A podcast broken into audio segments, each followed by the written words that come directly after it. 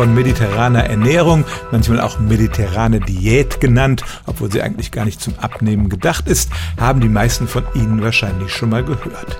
Es geht darum, dass man sich vor Jahren gewundert hat, dass zum Beispiel Italiener, die viel Pasta essen und insbesondere viel Olivenöl konsumieren, aber auch Spanier, Tunesier oder Griechen sich offenbar gesünder ernähren als etwa Deutsche oder Engländer. Man ist ja längst davon weg zu sagen, dass Fett grundsätzlich schlecht ist. Das Olivenöl scheint gut zu tun. Und so gilt die mediterrane Ernährung heute als ein Paradebeispiel dafür, wie man sich gesund ernähren und Fettleibigkeit sowie Herz-Kreislauf-Erkrankungen vorbeugen kann. Aber nun habe ich einen wissenschaftlichen Artikel gefunden, in dem wird eine neue Form der Ernährung angepriesen, nämlich die atlantische. Was steckt dahinter? Spanien und Portugal zählen wir zwar grob auch zum Mittelmeerraum, aber Portugal hat überhaupt keine Mittelmeerküste und der Nordwesten Spaniens liegt auch am Atlantik und nicht am Mittelmeer.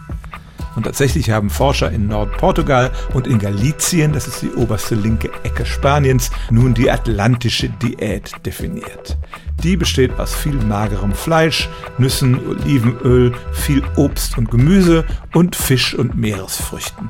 Wenn Sie jetzt fragen, was ist denn da der Unterschied, dann kommen auch die Forscher manchmal in Erklärungsnot und sagen, dass vor allem der Fischanteil höher ist bei der atlantischen als bei der mediterranen Diät.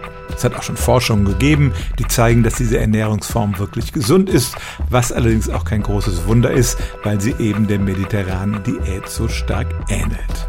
Und so kann man vielleicht den Verdacht bekommen, dass da eher das Interesse hintersteckt, auch die eigene Region mal in die Schlagzeilen zu bringen, als dass hier wirklich eine ganz neue Ernährungsform entdeckt worden wäre.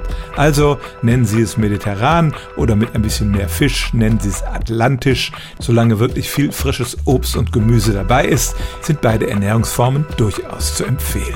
Stellen auch Sie Ihre alltäglichste Frage unter stimmtz.radio1.de.